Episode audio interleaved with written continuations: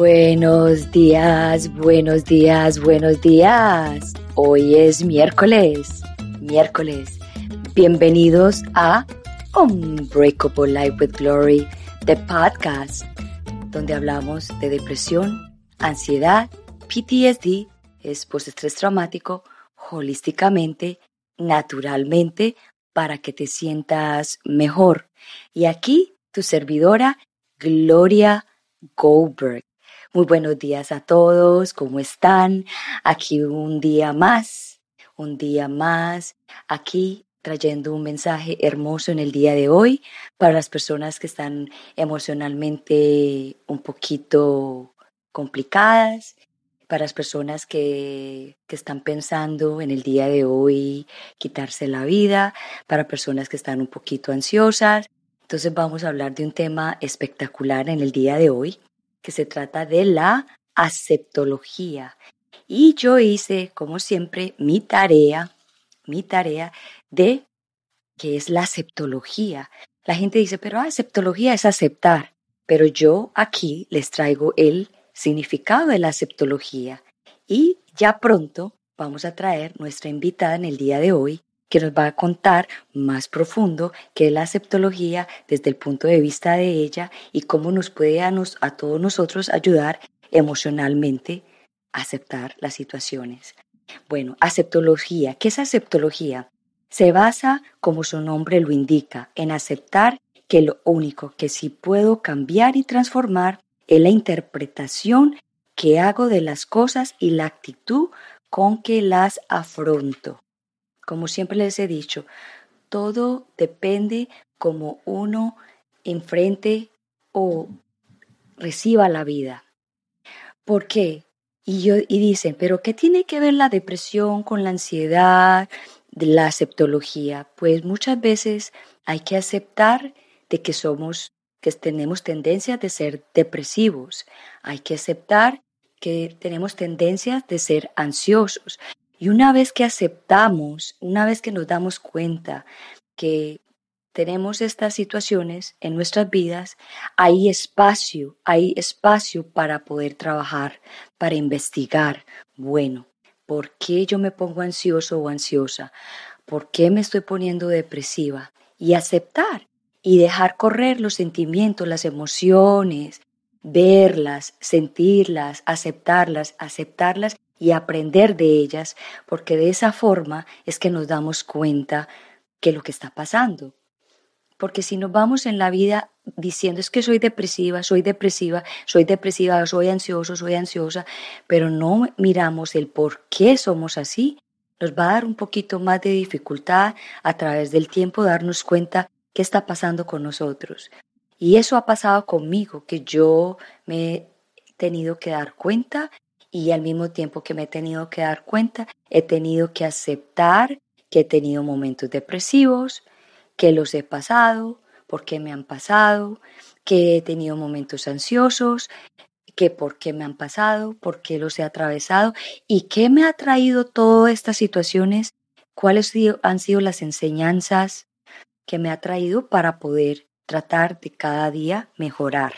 Entonces, la invitada que le traigo en el día de hoy es espectacular. Ella se llama Claudia Charri y les voy a contar quién es ella. Ella enseguida nos va a contar más quién es ella. Entonces, Claudia Charri, ella es máster en coaching ontológico, transpersonal, sistémico, PNL y neurociencias.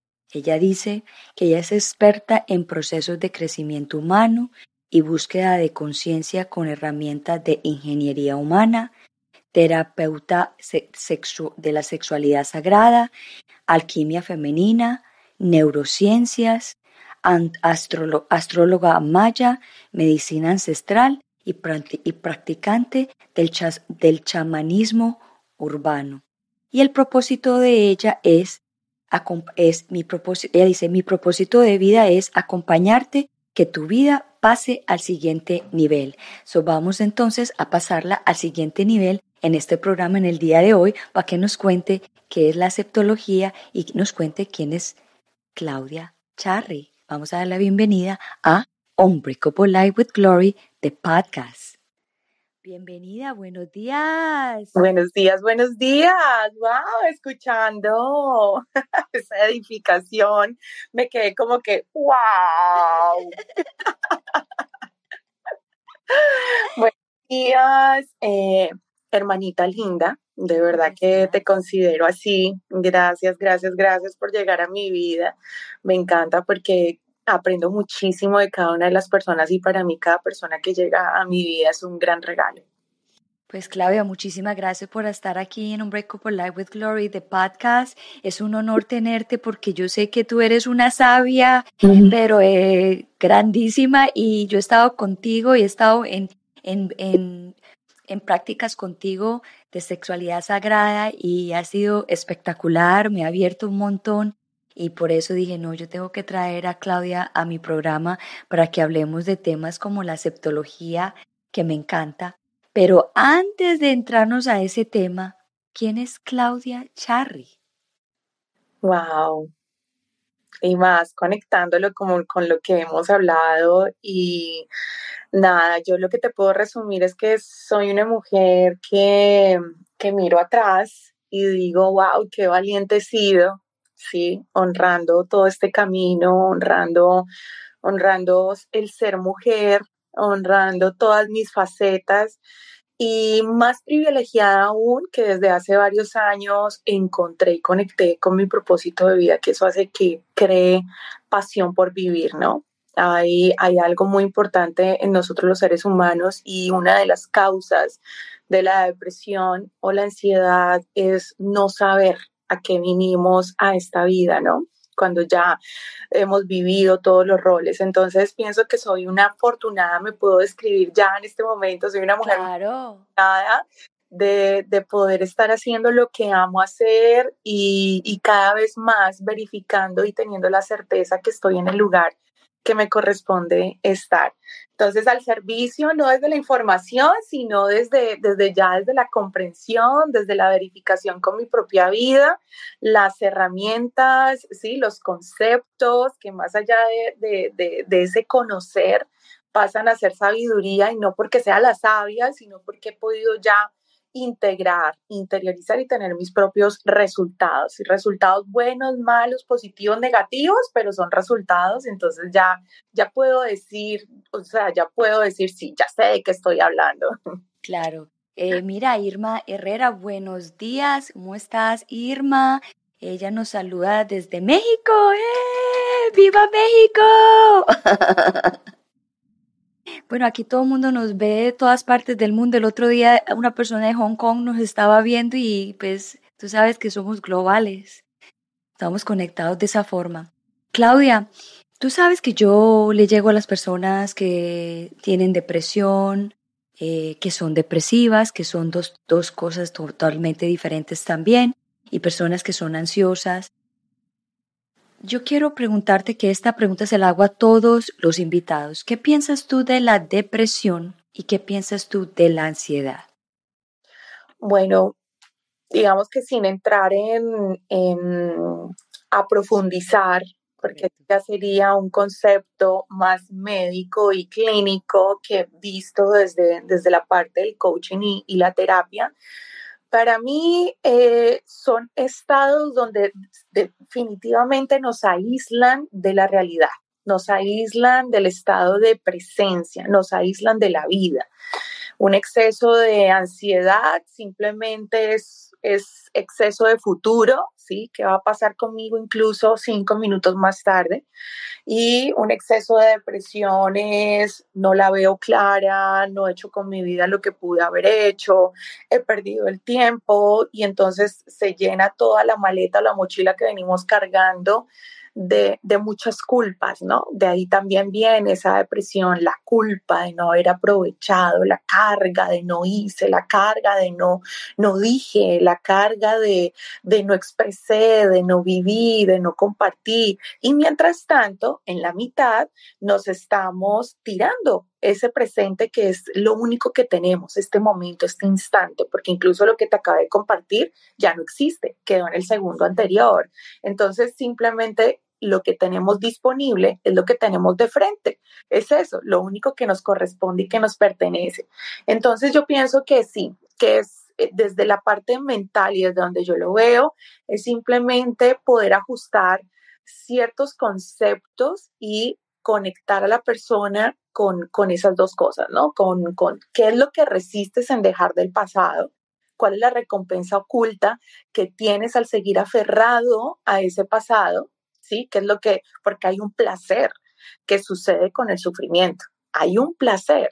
Y dice, pero si yo estoy sufriendo, ¿no? Pero estás encontrando un placer en ese sufrimiento, como también se encuentra el placer en la ansiedad. Entonces es ir detrás detrás de, de, todo ese concepto y encontrar cuál es el placer que está sustentando el que sigas aferrado a esos dos condicionamientos. Wow.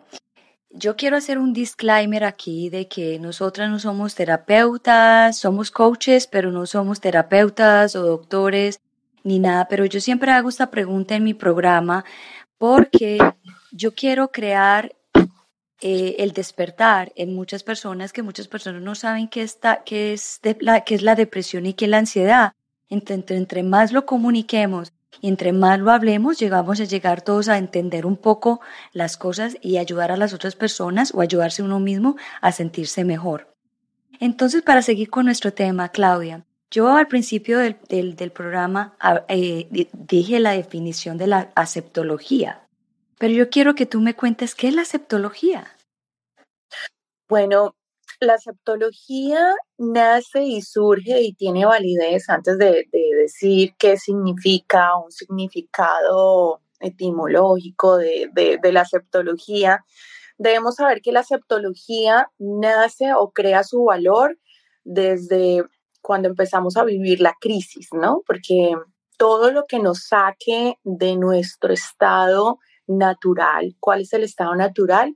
El estado natural es que estemos en calma, ¿sí?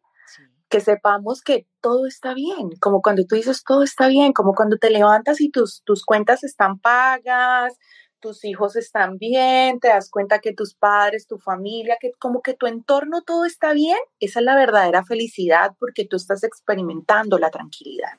¿Sí? Tú no puedes llegar a la felicidad si tú no estás tranquilo. Primero trabajamos en la tranquilidad para luego decir, ya estoy experimentando la felicidad. Entonces, todo lo que esté del otro lado de la felicidad, angustia, tristeza, ira, eh, decepción, la misma depresión, ¿sí? Todo hace parte de la crisis que es del otro lado, o digamos que es el antónimo también, está en la rama de los antónimos de lo que es la tranquilidad. Entonces, si nos vamos al significado de la crisis, el, crisis, para las personas que son un poco más mentales, eh, que tienen ahí súper activado su cerebro izquierdo, es una palabra griega. Y la crisis lo que significa es separar, y cuando yo separo, tengo la posibilidad de decidir. Cuando yo estoy en crisis y lo que más aumenta esa crisis es que no estoy en la capacidad o no he tomado decisiones. No hay nada, nada que te desacomode más en la vida y que te haga sufrir es que tú no te atrevas a tomar decisiones. Es una persona que está en la mitad, Tú solamente sufres por dos cosas, por no tomar una decisión o por no aceptar la realidad. Pero la toma de la decisión viene de aceptar la realidad de aceptar lo que está sucediendo, de aceptar lo que estás interpretando, de aceptar lo que tú estás sintiendo. Y cuando tú aceptas, la aceptación no solamente viene con el decir, sí, ya lo acepto. Entonces, si ya lo aceptas, y ya lo conoces, ya lo reconoces, ahora, ¿qué decisión va a tomar? Porque en la vida todos son decisiones. Todos son decisiones. Nosotras decidimos estar aquí hoy compartiendo este mensaje, como hubiéramos podido decidir no hacerlo. Entonces, todo lo que está sucediendo es producto de una decisión, que bien es cierto, no hay decisiones buenas, no hay decisiones malas, ¿sí? Ni incorrectas ni correctas, sino que simplemente es una decisión. Por el camino que yo me vaya, voy a tener unos aprendizajes, ¿sí? por el camino que yo me vaya, voy a encontrarme con personas, mi vida va a estar, sigue, sigue surgiendo mi vida.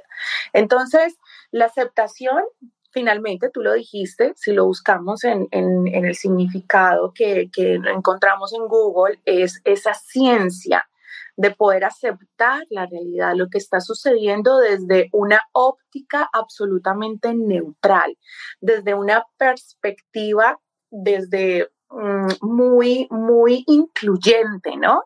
No excluyente, sino incluyente, donde podemos entender que lo que yo estoy viendo, muy seguramente de dónde viene, si viene de mi capacidad mental de crear un racionamiento lógico o desde mis sentimientos que habla solamente de mi sistema de creencias, ¿sí?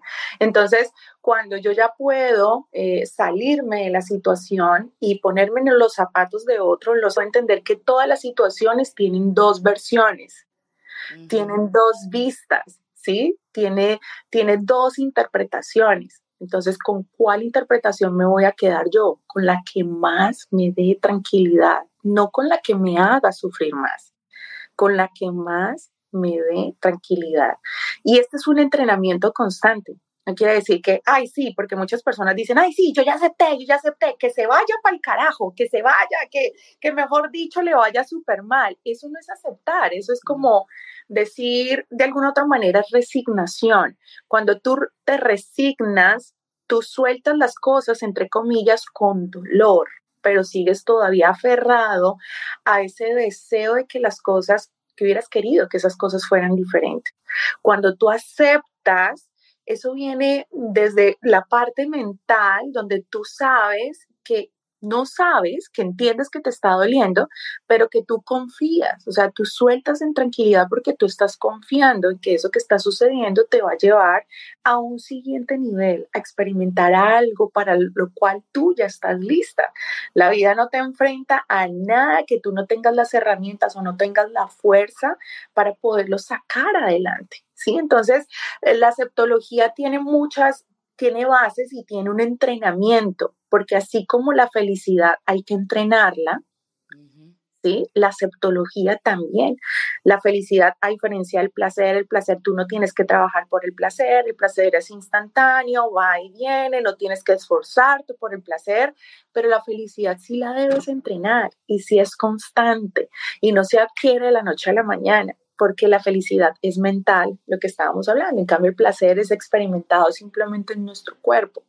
Entonces, eh, digamos que sí, la aceptología incluye muchas cosas, incluso la capacidad de poder interpretar las cosas de una manera totalmente neutra, ¿sí? Todos los hechos son absolutamente neutros, por eso existe todo en la vida. Por eso es que para, para algunas religiones y muy respetable, eh, mm, yo lo he venido escuchando desde que yo era pequeña, porque pues yo crecí en un hogar católico, pues mis papás sí, esa era la religión con la que, con la que nos levantamos. Y yo estudié en colegios católicos y se hablaba mucho del juicio final, ¿no? Se hablaba mucho, mucho, mucho. Y, y ojo, no digas eso porque el temor de Dios, se creía que el temor de Dios era que tú no podías hacer nada porque Dios te iba a castigar. Entonces, que ese era el temor que tú tenías que tenerle a Dios. Cuando ya vamos creciendo y teniendo más herramientas nos damos cuenta que finalmente ese no es el temor de Dios, ¿sí? Es el temor de Dios viene de, del aprender que hay una autoridad y que hay algo mayor que yo y que siempre ante esa magnitud yo voy a ser la hija y que me corresponde rendirme, ¿sí? Entonces en esa redención, cuando yo me rindo ante mi ego, ante mis conceptos o mis juicios mentales, es cuando yo me puedo entregar y cuando yo experimento esa entrega de la redención, es cuando yo solamente puedo aceptar y acepto en amor. ¿Sí? Desde allí. Por eso nos, nos hablan mucho de encarno, ¿no? De arrodillarnos. Entonces siempre es como que, ¿qué significado tiene el arrodillarse? El significado de las rodillas y para las personas que presentan dolor en las rodillas es, es un trabajo fuerte que necesitas trabajar en la humildad y puede ser la humildad hacia tu pareja, hacia tus padres, hacia tus hijos o incluso la humildad a ti mismo. Entonces, cuando tú te hincas, simplemente estás diciendo, me rindo, ¿sí? Me entrego, o sea, me entrego ante mi propio juicio, ante mi propio ego y dejo que suceda y me muestro más pequeña ante esa magnitud que ya sabe todo lo que es, que es Dios según la creencia, el universo, la energía, bueno, lo que, en lo que sea que tú creas, ¿sí? Y ese es el verdadero temor, es la autoridad. Ahora, hemos entendido desde que estamos pequeños que a nosotros solamente la mirada ya nos decían qué era lo que teníamos que hacer. Entonces, ¿era autoridad o era miedo lo que le teníamos a nuestros padres o a los adultos? Entonces, no es el miedo que tenemos que tenerle a la vida, sino que sabemos que la autoridad, hay unas leyes y hay unas normas que si estoy por dentro de esas leyes del universo, las cosas fluyen todo lo que me hace sufrir o todo lo que me hace que yo entre en crisis es porque estoy por fuera de las leyes del universo, ¿sí? Entonces mira que la aceptología también se aborda desde muchas aristas y para llegar allá no es solamente aceptar, ¿no? Cuando yo acepto desde todos estos conceptos que te estoy explicando, yo ya entiendo y fluyo con la vida, ¿sí? No estoy en contra de la vida, no lucho con la vida, porque la aceptación viene también que te lleva al fluir. Si tú dices yo ya acepté, pero estás luchando con eso que dices que aceptaste, pues lo único que haces es sufrir. De dientes para afuera dices que ya aceptaste, pero de dientes para adentro estás sufriendo y te estás cargando con una cantidad de cosas y posiblemente, muy seguramente, vas a llegar hasta la depresión. ¿Sí? sí. Porque estoy diciendo que estoy aceptando, me tocó, entonces ya la resignación y todas las personas resignadas son las que llegan llegan a estados depresivos absolutamente profundos y obviamente en ese bajonazo de energía vital, cuando tú ya no la ves, pierden los colores, la lucidez, ya no pueden ver el mundo como las otras personas lo vemos, entonces ya, hay una, ya no hay una razón de estar aquí. ¿Sí? Ya no hay una razón. Entonces, si ya no hay una razón de estar aquí, pues entonces acabemos con esto. Pero es esa, es, mira todo lo que, lo que lleva una cosa a la otra y es una consecuencia. Todo en la vida es una consecuencia de algo que yo estoy haciendo.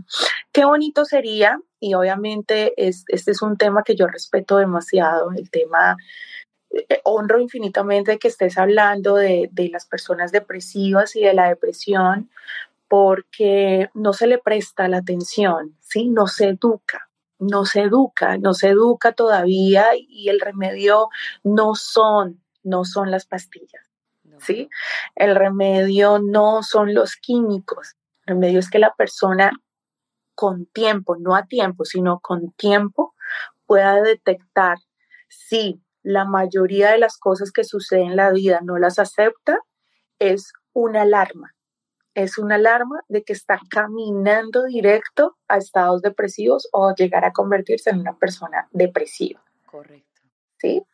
Es allí, como que no acepto, ¿cómo así? ¿Por qué me echaron del trabajo? Y es que no entiendo a mi pareja, y es que mis hijos. Entonces, cuando una persona ya está en esa queja constante, hay que prestarle muchísima atención para empezar a, a, reconfigurar todo lo que tiene en conceptos mentales. Entonces, cuando nosotros no aceptamos, finalmente, cuando no aceptamos la realidad, mantenemos nuestra mente absolutamente esclavizada al sufrimiento. La mantenemos ahí, esclava, esclava, esclava, esclava, esclava, esclava, esclava, esclava. Encadenada. Encadenada. Sí, Totalmente. Exacto, y estábamos hablando de, de la cárcel mental, ¿no? Porque la libertad está en la mente, como el amor y como la felicidad. Nosotros creemos que, ay, que el amor está aquí en el corazón y no, el amor está en la mente. Está en la mente. Es al amor. un autosecuestro. Exacto, exacto, exacto. A la vida hay que ponerle lógica. Y yo lo explico y ahorita de pronto se puede escuchar muy extraño y decir, bueno, Claudia, ¿qué es lo que nos está diciendo? Obviamente esto esto hay que caminarlo y hay que construirlo para poderlo entender, pero para poder amar para poder ser libres y para poder experimentar la felicidad, tenemos que eliminar los sentimientos. Wow, ¿y cómo hacemos eso? Ok, entonces, ¿cómo hacemos? Damos cuenta que los sentimientos, a diferencia de las emociones, los sentimientos simplemente son un indicador de mi estructura de creencias limitantes, a diferencia de las emociones. Las emociones se detonan por un impulso, por algo que sucede en el exterior y yo lo experimento en el cuerpo. El sentimiento se detona también por algo que sucede en el exterior, pero no lo experimento en el cuerpo, sino que lo experimento en mi sistema de creencias. Entonces, si nosotros caminamos la palabra sentimiento, termina en miento. Estamos mintiendo en lo que estamos sintiendo, porque está lleno de creencias. Necesitamos mm. pasar del sentimiento al sentiacierto. Y cuando yo paso al sentiacierto es porque dejo mis creencias a un lado, tengo la capacidad de ver lo que está sucediendo de una manera neutra y de generar una interpretación que por último me lleve a una acción, pero que esa acción me llene de felicidad. Porque cuando yo encuentro culpables, yo necesito y creo y entiendo que necesito castigar. Sí. ¿Sí? Por eso las mujeres castigan a sus parejas no, no dándoles sexo, porque es una manera de castigar a su pareja. Una mamá que no se conecte con la vida está castigando a sus hijos. Los está castigando. ¿Y, cómo ¿Y cómo es la mamá que no se conecta eh, castiga a los hijos? Si puedes dar un ejemplo de, de esa parte. Porque la mamá que está en constante queja, ¿no? Es que ustedes me están haciendo, es que ustedes me robaron la vida, es que ustedes no me dejan tiempo, es que ustedes solamente piensan en ustedes, nunca piensan en mí. Entonces esa mamá que está reclamando tiempo, ¿sí? Que se está quejando, que está culpando al entorno porque es mamá, porque a ella le toca todo, porque si ella no lo hace, entonces ¿quién lo hace? ¿Sí? Entonces es una mamá que está en la queja y castiga. Entonces, si yo busco los culpables y no me estoy haciendo cargo de que todo lo que yo estoy viviendo en la vida ha sido producto de una creación propia, pues yo tengo que buscar a quién culpar. Y si hay un culpable, pues tengo que buscar a quién castigar. Y hay muchas maneras de castigar, incluso enfermándome como madre, para no estar para mis hijos. Pero ¿cómo? ¿Yo cómo voy a buscar enfermarme? Claro. Ya sabemos que las enfermedades simplemente son emociones que no han sido transitadas y se somatizan a nivel del cuerpo físico. Claro. ¿Sí? Entonces es una manera de inconscientemente decir los castigo teniendo una mamá enferma, porque no hay nada más angustiante para un hijo ver a sus papás enfermos, porque sienten el miedo de los cuatro miedos primarios, sienten el miedo del abandono y de la muerte. ¿Sí? Claro. Entonces, mira esa manera de, entonces tenemos que entender que nosotras como madres, y lo que voy a decir también va a salir y, va a mover la estructura de creencias, nosotras decimos que amamos incondicionalmente. ¿Qué tan incondicionales somos las mamás? Exacto. Gracias por tocar ese tema. ¿Qué tan incondicional somos en realidad? ¿Sí? No, no, no puedo quitar que hayamos tenido engendrado vida, cargado vida y cuando sale ese bebé y lo tenemos aquí, lo estamos lactando, lo que estamos segregando son, le estamos hablando que esa oxitocina y se expanden todos nuestros sentimientos y todos nuestros sentidos y entonces, claro, experimentamos un amor que nunca, nunca, nunca lo habíamos sentido. Sí, lo vemos, pero es producto de la oxitocina, oxitocina, oxitocina. estamos viendo a nuestros hijos, pero cuando ellos están creciendo, cuando por lo menos los hijos están adolescentes y una mamá dice, mira, no salgas porque te puede pasar algo, ¿sí? En realidad, la mamá, ¿quién está cuidando? ¿Al hijo para que no le pase nada? O se está cuidando a ella misma porque ella no ve su vida sin ese ser humano porque se puede morir ella misma con ese sentimiento de ver que algo le sucedió a su hijo, ¿sí?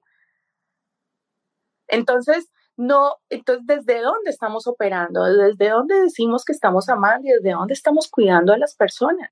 porque es que si a ti te pasa algo, yo me muero. ¿Sí? Entonces lo que yo estoy cuidando es mi sentimiento.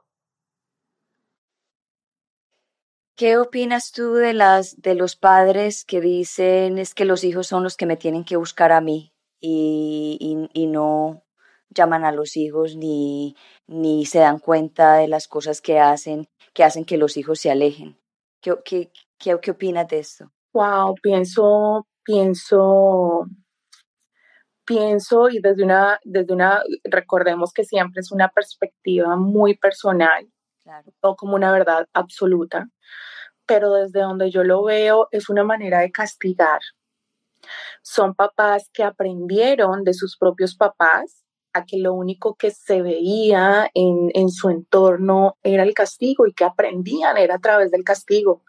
Estamos hartos de aprender a través del castigo, podemos aprender desde el amor. Y si yo lo que quiero es que mis hijos me llamen, pues yo necesito enseñarles a que se llama. Y así no me lo devuelvan a mí, yo sé que van a ser padres que con sus hijos van a replicar eso que aprendieron en el hogar, porque es que finalmente a nosotros no nos corresponde que los hijos apliquen lo aprendido en el hogar. ¿Sí? Es como cuando vamos al colegio al profesor no le interesa que aplique las matemáticas en el aula de clases. Lo que necesita es que aplique las matemáticas en, las áreas en donde se va a desempeñar. Correcto. Necesito que venga a decirme, usted es el mejor profesor, ¿no? Demuéstrenlo los resultados de la vida, porque entonces estoy lleno de ego. Si necesito el reconocimiento. Cuando yo entrego la lección o entrego la sabiduría y dejo que eso florezca, finalmente lo estoy haciendo desde el amor, no lo estoy haciendo desde el ego, porque entonces lo estoy buscando. Entonces, lo que siempre nos corresponde hasta el día, porque nunca van a dejar de ser nuestros hijos, es finalmente educarlos. Educarlos, educarlos. Y nunca es tarde para eso. No, jamás, jamás. Así ya todas las mamás nos hayamos cagado a nuestros hijos, porque entre los 0 y los 7 años es lo que determina el 85% de lo que hoy somos. Sí, muchas veces yo le digo a, a mi esposo, le digo, ya nos tiramos a Manuela porque es la mayor. Y Manuela, y pues en ese momento no teníamos la información y dijimos, no, esta muchachita, esta muchachita ya no la tiramos, qué pesar, ¿sí? Ya buscará coaching, ya buscará psicólogo, terapia y bueno, ahí vamos a estar para ello. Pero entonces eh, sí se puede seguir porque igual ellos siguen, eh, su cerebro madura hasta los 25 años y desde esa guía que le estemos dando, pues ellos así no nos lo digan cuando estén solitos, que es que necesitamos que ellos se valgan y que ellos empiecen a aplicar y a verificar con su propia eh, herramienta, con su propia vida, toda la información, que ahí se vea esa gran transformación, ¿no? Que se vea que, que ahí quedó implementado todo.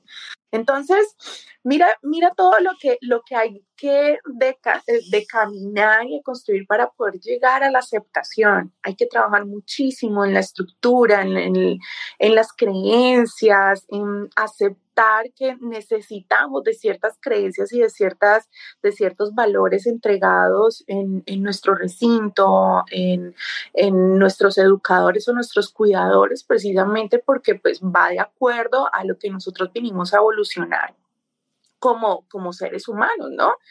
Pero, pero, pero es importante, es importante prestarle atención a todo esto, ¿no? También entender que cuando nosotros aceptamos la realidad, eh, entendemos, entendemos que todo lo que está pasando en el presente cumple una función específica para nuestras vidas. Y que si me duele, es porque estoy siendo ignorante en eso que me está doliendo y que necesito aprender. ¿Y cómo sé que aprendí? Cuando ya deja de dolerme. ¿Sí? El error es absolutamente indispensable porque si nosotros nos equivocamos, podemos aprender. Avanzar. Exacto. Y si aprendemos, podemos verificar.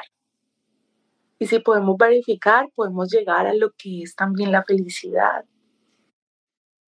Así es. Mira lo que nos dice Irma Herrera, que dijiste algo anterior.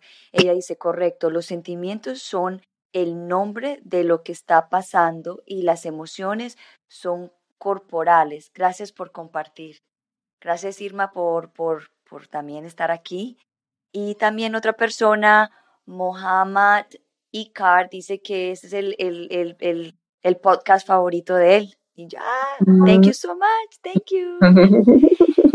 Mira, sí, mira que dijiste algo, es que y yo te digo una cosa, en, en, en, la edad que yo estoy, yo tengo, bueno, yo tengo para mucha gente que, que no sabe, yo tengo 50 años y yo sé que las, las personas de entre los 40 y 50 hasta los 60 años también estamos tratando de quebrar patrones que se instalaron en nosotros y es muy duro también para nosotros desinstalar esos patrones porque es que hay que desinstalar desde, desde muy atrás y no sabes qué tan, tanta dificultad que que nos cuesta a muchos de poder desinstalar esas creencias y esos patrones en mm. las familias. Mm. Porque hay papás y mamá, hay papás y mamás que están ferrados de que así fue como le enseñaron y así tiene que ser cuando nos están dando cuenta que están creando un montón de dolor en la familia y que la persona que está despierta, digámoslo así, la que despierta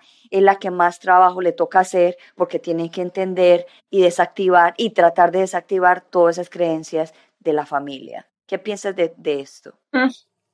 Wow. Mm. Yo pienso que, que por eso es que hablamos tanto de los maestros, ¿no? Sí.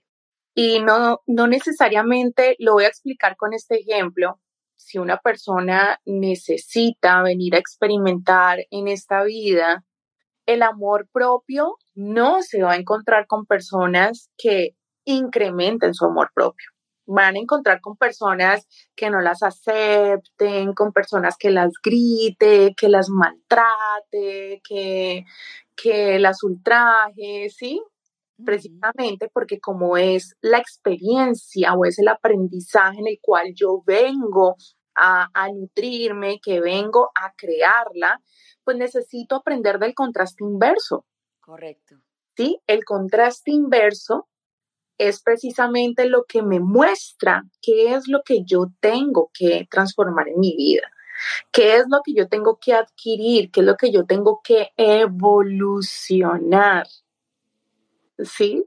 Entonces, por eso ahí nos encontramos en la vida con relaciones de destino y con relaciones de amor. Las relaciones de destino son esas relaciones que tú te encuentras y dices, ¿dónde había estado? ¿Qué es esta locura? Se vive de una manera muy apasionada, ya sea de amistad o ya sea de, relación íntima. Y se viven muchas cosas, muchas cosas, pero rápidamente empieza mucho caos, ¿no? Mucho conflicto. Entonces, a veces creemos que las almas gemelas son esas almas que es, mejor dicho, todo es igual, les gusta todo, es como que a ti te gusta comer esto, a mí también. No, esas no son, esas son, esas son almas afines, más no almas gemelas. Correcto. Las gemelas son las que vienen a vivir los mismos aprendizajes. Y tú te encuentras y sabes que es un alma gemela cuando esa persona te está detonando y te está sacando tu sombra y tu oscuridad, porque es que esa persona también necesita de tu oscuridad para darse cuenta de la oscuridad también está dentro de esa persona. Entonces, esas son las almas gemelas. Se dice que es una misma almita y que tiene tantos aprendizajes que es como si fuera un, champiñón, ¿no? Como si fuera así, un champiñón, un, un, honguito. Y entonces se divide en dos. Entonces esa almita viene a vivir en este cuerpito y en este cuerpito los mismos aprendizajes. Y resulta que en el camino se encuentran. A mí ya me pasó, yo ya no quiero almas gemelas. no, afines, afines. Ah, exacto, hay que buscar esa afinidad mental. Cuando estamos con relaciones que tenemos afinidad mental, menos discusión hay. Eso es lo que tú te das cuenta. Ay, ¿cómo me doy cuenta que soy? Pues si tú tienes que sentarte con una persona todo el tiempo o a menudo para estar creando nuevos acuerdos, para hablar sobre lo que pasó, borrón y cuenta nueva y volver otra vez, pues te estás dando cuenta que no estás siendo afín con esa persona. Sí, es, como... Desgastante, desgastante. Absolutamente oh desgastante. mira, pero ya lo habíamos hablado y otra vez hay que hablar y otra vez generar nuevos acuerdos. Entonces, entre más acuerdos haya que crear con esas relaciones, ahí tú misma te tienes que estar dando cuenta que eres menos afín. ¿Sí? Y, entonces, metemos el cuento de que sí, de que es que es así, de que se trata así, que es que es que en todas las relaciones hay problemas, que es que es que así fue lo que nos enseñaron, que usted se casó con esta persona o estar con esta persona pues la tiene que entender. Sí, claro, hay que entenderla, pero ya cuando hay que sentarse cada rato a lo, lo que tú dices, a, a, afinar acuerdos o la gritería o la peleadera, o sea, no.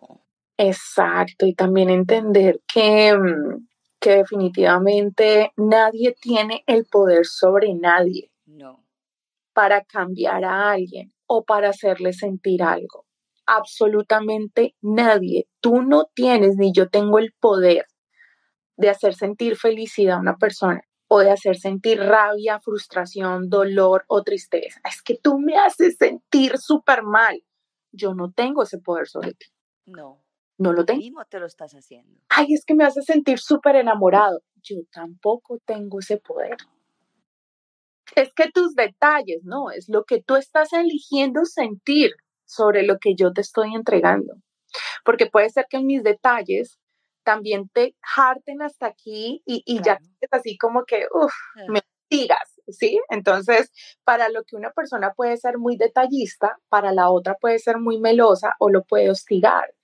Entonces yo no tengo ni el, ni el poder de enamorarte, ni tengo el poder de hostigarte. Eres tú el que está creando esa realidad, ¿sí? Eres tú el que está generando esa experiencia, porque todos los eventos son absolutamente neutros.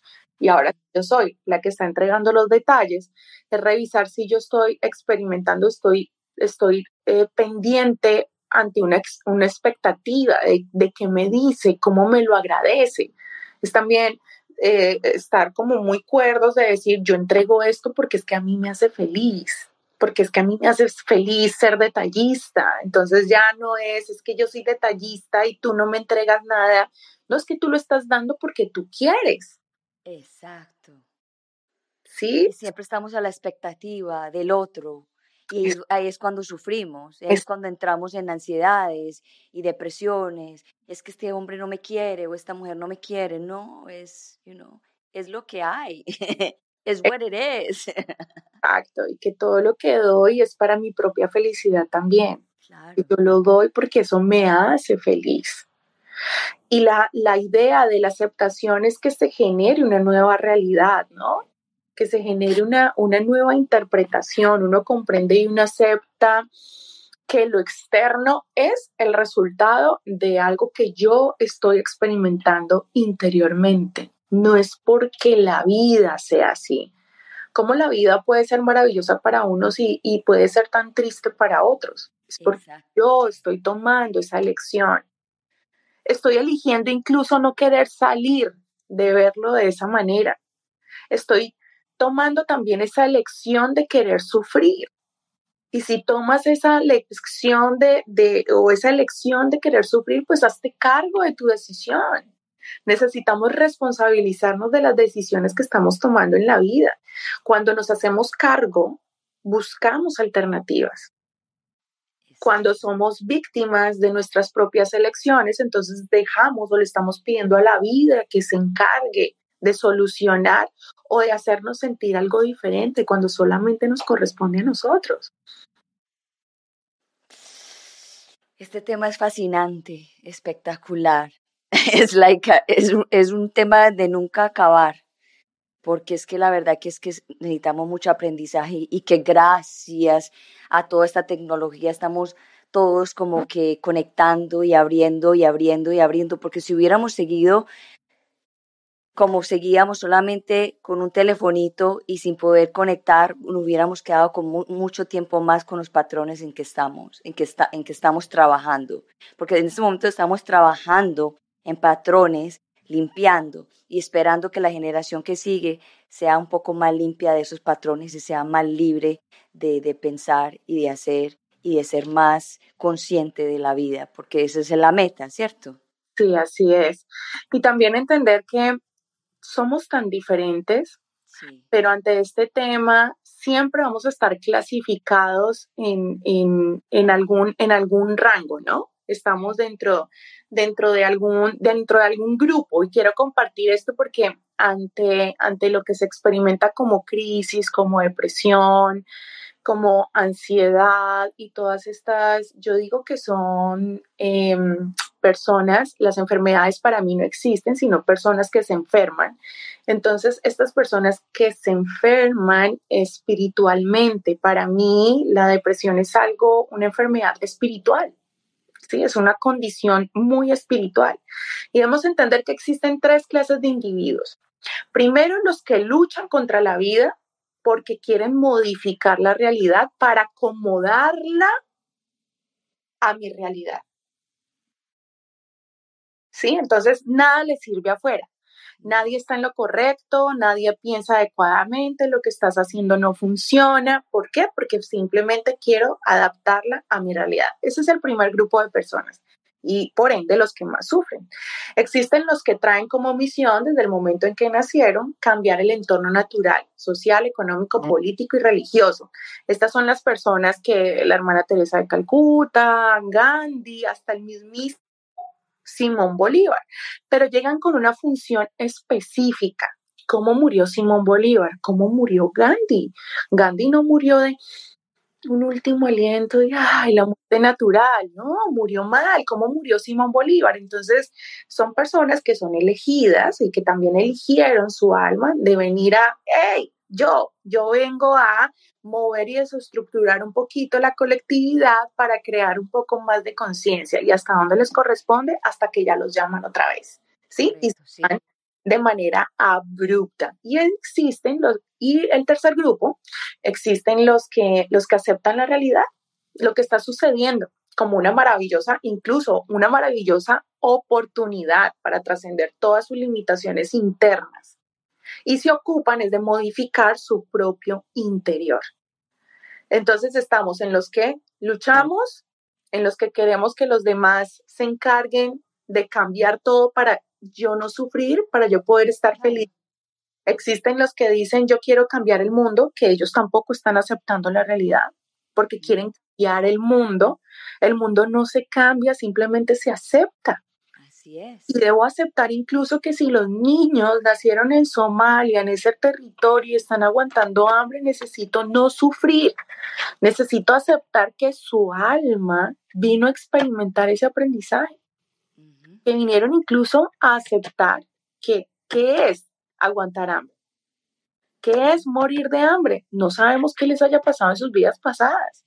Y vienen a experimentar porque todo lo que yo no acepto la vida me pone a mí a vivir esa situación. ¿Para qué? Para que yo ya luego no hable desde mis creencias, desde mis limitaciones, sino desde mi verificación. Todo lo que tú no aceptas, ah, que no acepto la infidelidad, te opone en un espacio de que tú seas la infiel para que puedas entender esa persona qué fue lo que lo motivó a hacerlo.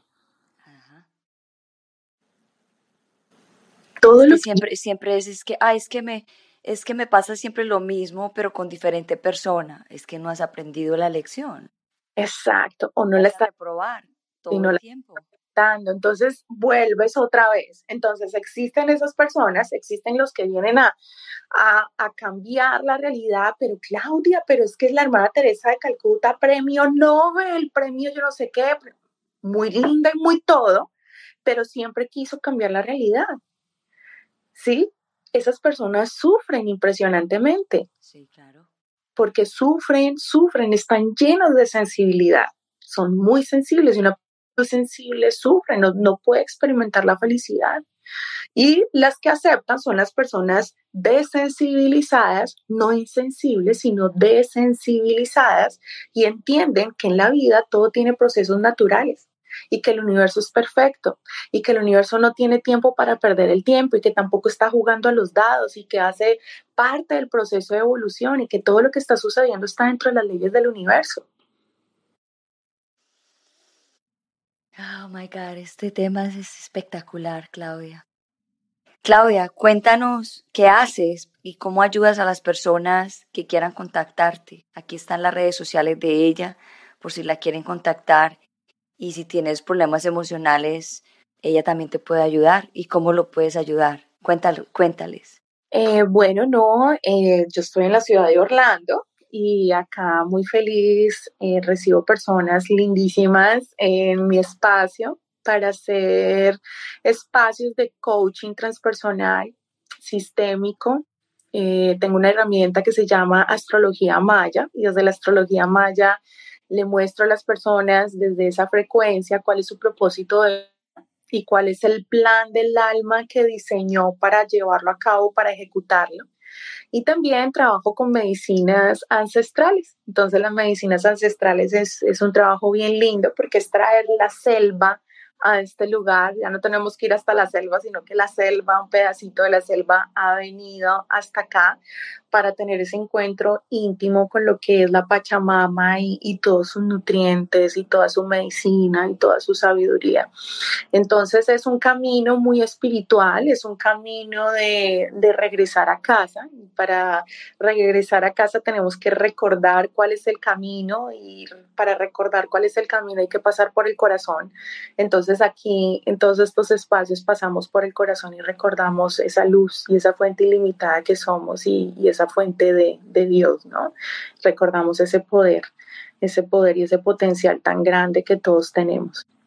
Y tú también trabajas la sexualidad sagrada y, y ayudas a muchas parejas. También, puede, también puedes contar un, acerca de eso, porque quizá hay muchas parejas que están en crisis, quieren estar en la calma, y yo sé que tú le ayudas a muchas parejas a llegar a, ese, a esa meta. Así es, trabajo con cada uno individualmente y luego ya se hace la conexión de almas, la conexión de corazones, también como te lo compartí en algún momento, cuando se eh, surge una desconexión sexual, esa desconexión sexual es creada primero desde la desconexión mental y la afinidad, ¿no? Ya no son personas afines y cuando ya no hay afinidad mental se desconectan también los corazones.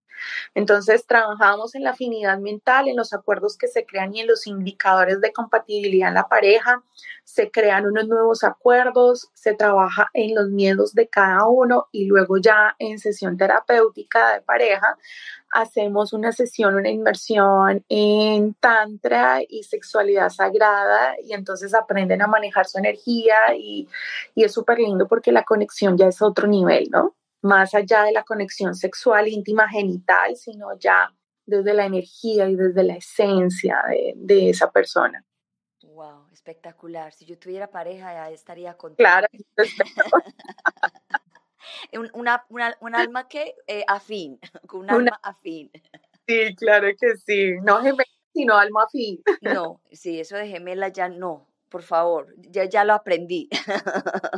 ya pasé, ya, ya pasé esa clase. Ajá, exacto, exacto, exacto. Ya te promovieron de nivel. Ya, ya, ya. Claudia, ya estamos para terminar y yo siempre le, le pido a mi invitado que por favor nos regale una frase o unas palabras para las personas que en el día de hoy se estén pensando quitar la vida. Bueno, nada, es no sé cómo, cómo se pueda tomar, pero desde donde yo lo veo es el, el evadir también nos lleva a que las personas quieran, alguien que quiera quitarse la vida simplemente está evadiendo su realidad. La manera más, más amorosa, más sutil de salir de, de, esa oscuridad, de no verlo porque no lo ves, es aceptar que tampoco lo estás viendo. ¿Sí? Y que eso que no ves y que tu alma te lo está mostrando como un fracaso, ¿sí? Es porque estás luchando con la vida, contra todo lo que la vida te está dando. Entonces ya no es luchar, es aceptar. Acepta tu realidad y ella se transformará lo único que te está pidiendo la vida a través de ese sufrimiento es que no mientas más en lo que estás sufriendo. porque estás diciendo que sufres y estás mintiendo porque no estás sufriendo, estás luchando contra la vida. Fluye con ella. Adáptate y disfruta. Adaptarse y disfrutar nos da la posibilidad también de aceptar la realidad. Wow, espectacular. Gracias Claudia por estar en Unbreakable Life with Glory, the podcast en el día de hoy. Fue una conversación espectacular, súper amena, súper interesante. Aprendí muchísimo porque yo siempre que me siento aquí, yo no sé nada, yo simplemente absorbo y aprendo porque me encanta. Y gracias por estar aquí y compartir tu sabiduría con nosotros en el día de hoy. Gracias a ti, Gloria, por crear este espacio, por ser luz para muchas personas que están en la penumbra ¿sí? De que no la ven, que están allí en su noche oscura del alma y a veces la noche es muy larga, pero nadie te puede sacar de allí. Solamente la reinterpretación de lo que es la vida, ¿sí? Y si la vida es maravillosa para muchos, también lo puede ser para ti. Gracias para ti, a ti, a ti, a tu ser, a tu alma y a este espacio. Que Dios honre y bendiga a tu vida por ser faro de luz para todos los demás y, gracias también a los que puedan ver este mensaje que se hacen correspondientes a ya sea para ellos mismos o para llevarle este mensaje a alguien que lo pueda estar necesitando. Así es. Muchísimas gracias. Entonces te voy a poner en el Green Room y voy a cerrar el programa y estoy contigo. Mira, antes de irnos dice Irma, Gracias, hermosas, por compartir bendiciones y luz para las dos. Un abrazo enorme. Gracias, Irma, desde México. Un beso y gracias por estar aquí. Y gracias por, por todos los que estuvieron aquí, por Mohamed, Mohamed. Gracias, gracias, gracias. Y nada, muy contenta de que nos están acompañando en el día de hoy. Bueno, Claudia, voy a cerrar el programa y te veo en un segundo. Gracias. wow, Qué hermoso este, este programa en el día de hoy. Ya saben dónde la pueden encontrar. La pueden seguir en Instagram. Ella todos los días da mensajes espectaculares. Y también si quieren hacer un ritual chamánico con ella, las medicinas ancestrales, eh, que tu pareja está más o menos regular, que tienen problemas, pues vayan donde ella, hagan una consulta con ella, que ella realmente ha ayudado muchísimas parejas a, a salir de la, digamos, de la penumbra, de la oscuridad que a veces las parejas pasamos, que las parejas, cuando estamos en pareja, tenemos que pasar por luces, por oscuridades, por momentos donde nos desafían a los dos para ver si todavía estamos conectando. Y muchas veces no sabemos cómo volver a reconectar con las personas, pero hay personas que tienen herramientas, que tienen eh, formas de volver a ayudar a las parejas a reconectar de nuevo y hay que buscarlas. Si no, si no te sientes capaz de reconectar con tu pareja, hay que volver a, a, buscar esas herramientas y también aceptar que cuando uno está en una relación y no está conectando, quizás es el momento de decir, hasta aquí llegamos hasta aquí llegó nuestro aprendizaje y dejar ir. Y eso a veces nos cuesta mucho. Como decía ella, hay que aprender a aceptar todo lo que nos pasa en nuestras vidas, hasta la depresión y la ansiedad, hasta también de, pensar en quitarnos la vida, hay que aceptarlo y aceptar todo lo que pasa alrededor de nosotros para poder entender nuestro, nuestra misión, qué es lo que estamos aquí haciendo, por qué está pasando todo esto y hacernos todas estas preguntas internas que de repente a veces no la hacemos porque estamos en una constante, en una constante ansiedad, una constante pensando en el futuro, pensando qué voy a hacer, qué voy a hacer, y no nos estamos dando el permiso de estar aquí en este momento, en el día presente, en el día de hoy. Bueno, muchísimas gracias a todos por estar aquí en Unbreakable Life with Glory, de podcast, donde hablamos de depresión, ansiedad, ansiedad, PTSD, post-estrés traumático, holísticamente, naturalmente, para que te sientas mejor.